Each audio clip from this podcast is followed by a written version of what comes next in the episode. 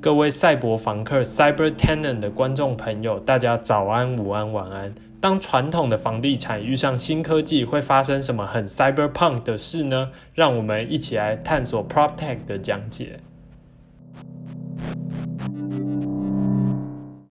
嗨，大家好！上一集节目我们讨论高房价问题，得到蛮多正面的回响。有朋友考虑抖内我设备跟软体，或者是有一个同学还跑来跟我讨论财富效果的内容，也说之后有经济模型问题可以找他讨论。这些祝福建议都让我受宠若惊，也让我知道大家喜欢什么样的主题。事实上，上一集我们讨论房价还有区域经济的问题。跟我们原本节目设定的介绍技术还有新商业模式的方向不一样，不过偶尔来一点相关的主题，对我来说其实也不错，增加一下节目的广度。以后我们偶尔就来漫谈一下吧。当然，如果你手上有什么酷酷的主题，跟不动产稍微插上边的，都欢迎联络我们，让我们省下主题发想的时间。闲聊时间结束，我们今天介绍的主题非常的 PropTech。跟我们从小花费最多时间、最熟悉的地方有关，没错，就是我们的住家。我们来聊聊这些住宅的智慧化，或者你可以说这些住家是智慧宅。诶，智慧宅听起来会不会像是一个坐在电脑前的高知识肥宅啊？好像我哦，没有啦。我们进入今天的主题：智慧宅 （Smart Home）。智慧宅听起来很高大上，其实距离你没有那么遥远。你的社区应该会有磁扣感应，或是电子锁设计，或者是你有听过一些家电可以用你手上的 iPhone 当做遥控器。这些应用到当代科技来解决住户生活水准的设施，做到感测或是自动化，都可以是智慧宅的一环。哦天哪，我这样一讲，大家会不会觉得整个概念都 low 掉了？智慧宅其实也可以很炫炮。我们来开箱一下前世界首富比尔盖茨的家吧。在一九九五年的时候，也就是在两千年网络 .com 泡沫化的前几年，这是一个网络科技刚蓬勃的时代。当时社会对于科技的想象力无限，情绪高涨。比尔盖茨也在这个时候，在一本《The Road Ahead》这本书里面，展示了他即将在西雅图盖出来的未来之家，也就是 Smart Home。从你踏进比尔盖茨家的第一步开始，访客需要经过他的许可，带上一个别有晶片的胸针，代表是许可证。之后如果没有这个许可证，你在家里面活动会自动联络保全。而系统的这个设计也保护了首富的安全。之后你走进家里，地板下面会有一个感测器，根据你的脚步去预判你的需求，帮你开灯、开家电，连声控的系统都不需要。在厕所里面有一套身体检测系统，如果使用者身体异常，系统还会马上发出警告，甚至联络医院。可惜我们今天录的是 podcast，没有画面给大家展示，但我们应该可以从我的描述里面想象得到，在一九九五年的时候，这样的房屋设计提出来根本就是科幻片等级的。但是比尔盖茨做到，这有没有一种伊隆马斯克的狂野呢？开箱完比尔盖茨的家，我们来介绍一下智慧住宅现在的技术进程，还有未来的发展方向。其实，智慧住宅的发展轨迹会从当时最顶尖的技术开发出应用。例如，在一九六零年代的时候，电脑这个运算储存的机器开始商业化了，这毫无疑问是当时最划时代的应用。之后的十多年内，开始有人把居家的那一台电脑放到厨房。然后这一台电脑就可以拿来储存，还有制造食谱，让一大本食谱变进这个黑盒子里面了。而到近十年，大家觉得最重大、最普及化的科技应用是什么呢？你们可以试想一下，你的生活是从什么发明开始，让你离不开资讯化的生活？我想答案应该是有共识的，就是智慧型手机。智慧型手机之于当代的智慧住宅，重要性有两个。其一是普及化，普及化让大家都能够接受智慧型手机的操作还有界面，往后开发者都可以以此作为基准来开发 App，做出智慧住宅应用，降低普罗大众的接触门槛。第二个是整合，我们需要一个足够强大的小型电脑，才能够整合成一个系统，控制各种家居的事项。智慧型手机的运算能力恰好可以胜任这个中枢神经。依循着这两个特性，当代的智慧住宅最普及的就是一套一机到底的自动控制系统。一台平板或是手机就能控制你家里的音响、电梯。电灯、铁门加上监视器的功能，全部的功能都会透过家电的感测器 （sensor） 来完成。之后，这些 sensor 会把它们感测到的内容汇集到一个叫做匝道器的小盒子上，再透过区域内的 WiFi 上传到云端伺服器储存资料，最后回到你的手机应用程式的仪表板。如果反过来，你要操控一个物品，比方说让眼前的灯开起来。整个讯号传递就是反过来，先将你手机下的指令发送到云端伺服器，再回到匝道器控制你的电灯、冷气。没错，这上面一大段流程就是高大上的物联网，让物品可以连上网络，达成万物皆可联网的第一步。以上是二零二二现在智慧住宅发展，万物皆可联网，其实还有技术瓶颈。不过，科技的应用应该是由上而下的。我们应该是先有解决问题的意识，才讨论技术。所以，我们先思考为什么我们需要物联网。现在的居家物联网大部分都琢磨在自动控制上，说白了就是把你的电灯开关放在一起而已。但是，物联网能做到的，真的比你想象当中的来得多。物品的资讯连上网络，意味着我们可以有更复杂的操作。例如，运用 AI 技术，让我们物品从需要被动由人来控制，扩展成能主动做出决策。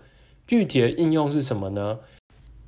台湾的社会形态走向老年化、原子化。在此，我们先感谢创新照顾专栏的资料整理。根据内政部不动产资讯平台的统计，二零二一年的时候，整户住宅内都是老年人口的户数有六十三万户。其中老人独居的比例高达四分之三，并且只有两趴的老人住在长照机构当中，其他的都是在宅老化，住在家里。类似的资料，其实在其他已开发国家里面还有很多。总之，市场评估就发现，健康监测就是智慧宅主要应用之一。要让平时独居的老人，他的慢性病或突如其来意外能够被侦测，甚至预判，就需要物联网上传 sensor 的资讯，搭配 AI 分析数据。具体而言，要做到监测，我们就要收集以下资讯。首先是年长者本身的健康数据，这个应该在大家的想象范围里面。他们的心跳、步伐距离、血压、血氧，可能都是从他们手边的 iPhone 或是小米手环之类的产品被测量出来的。再来是他们接触到的家庭内产品本身的数据。我看过最酷的物联网应用，是可以从你这个家庭物品的使用习惯。比如说，你持续操作家具的时间间隔或是力道之类的，系统就会比对出正常或异常的情况，推估年长者是否失智症的前兆。最后是环境监控的数据，包含气温或是空气湿度、含氧量等等的感测器，可以让你在意识到危机情况前就观测到环境的变化。整合这三者。AI 就能够找到非健康的特征，从而做出判断，达成健康监测的功用。当然，我不是一面倒支持所有人的行为跟隐私都应该被系统记录下来，只是想要说明物联网在现况下的极限。讲完了一连串应用，还有物联网的好处之后，我们当然要讲清楚它现在面对到的技术挑战，不然我们整个节目会很像在画大饼。第一个就是资料储存安全性还有可行性。现在物联网应用还没有普及化，也许还看不到问题。但是如果大多数的家庭资讯都被记录下来，尤其是跟你切身相关的隐私，那我们要怎么做到资料储存呢？我之前听到区块市许明恩的 podcast，他讲了一个很有趣的物联网治安问题类比。以前的电脑勒索软体可能会说。你不付我钱，我就把你的电脑资料删光光。换作是物联网，骇客可能会跟你说：“你不给我两百美金，你就休想打开你眼前这一道大门。这个场景超级荒谬，可见资讯安全在物联网当中的重要性。现在我们都是将物联网数据储存在中心化的云端伺服器里面，例如微软或是亚马逊的平台当中。可是，一来中心化的伺服器如果停止运作，比方说今天亚马逊关掉或被害了，整个物联网的使用者难道就要瘫痪掉了吗？二来，这些资讯没有经过加密就储存在平台里面，你不要忘了，祖克伯之前是怎么拿走你的资讯然后赚钱的。所以，一个有去中心化加密技术的资料储存方式是什么呢？流量密码即将空降，没错，就是区块链。现在的物联网资讯安全解决方案，如果我们在一个去中心化的环境下操作物联网数据，上面的痛点有机会被我们解决。可是，这个区块链的解决方案的障碍是，如果我们要搭建一个足够去中心化的链。曾经就有开发人员表示，效能还有成本会是一个难关。假设我们用以太链这个最去中心化的链，光是放资料的 gas fee 应该就让你脚软了。资料传送的拥塞问题也还没被解决。但如果我们要额外开一条公链，要怎么建立共识机制？资料储存效率这些问题都还没被克服。第二个是基础设施的问题。现况下，如果我们要做物联网，要找到一个能够运算资料的匝道器或是电脑，也许我们做得到。但是物联网资料的特性在于高频率或是多工处理，毕竟你要做到万物连上网，同时各种资料二十四小时监测都要上传，还要及时的做出反应。现在四 G 网络根本没有办法负荷。这时候我们需要一个高速度、低延迟、多连接的五 G 来承载物联网海量的数据。但同一时间，五 G 能不能商业化，进而扩展它们的覆盖率，其实还有争议。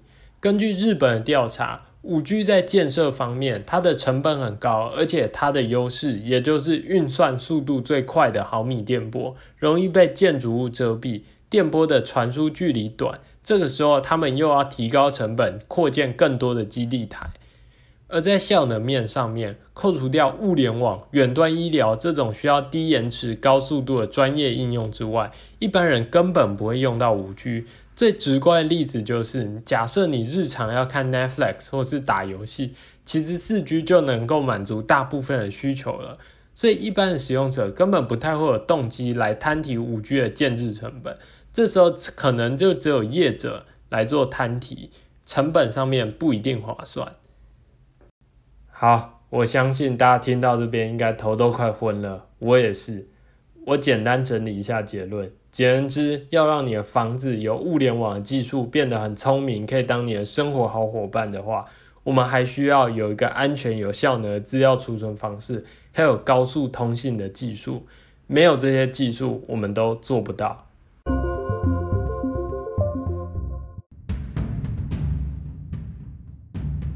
OK，节目到尾声，这一集好硬核，还花了我五百块钱拿来买书做参考。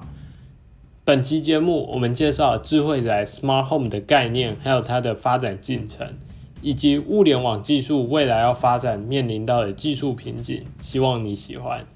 而且啊，我还发现我们的节目时间好像越来越长了，下次应该控制一下。赛博房客的听众，我们下次见。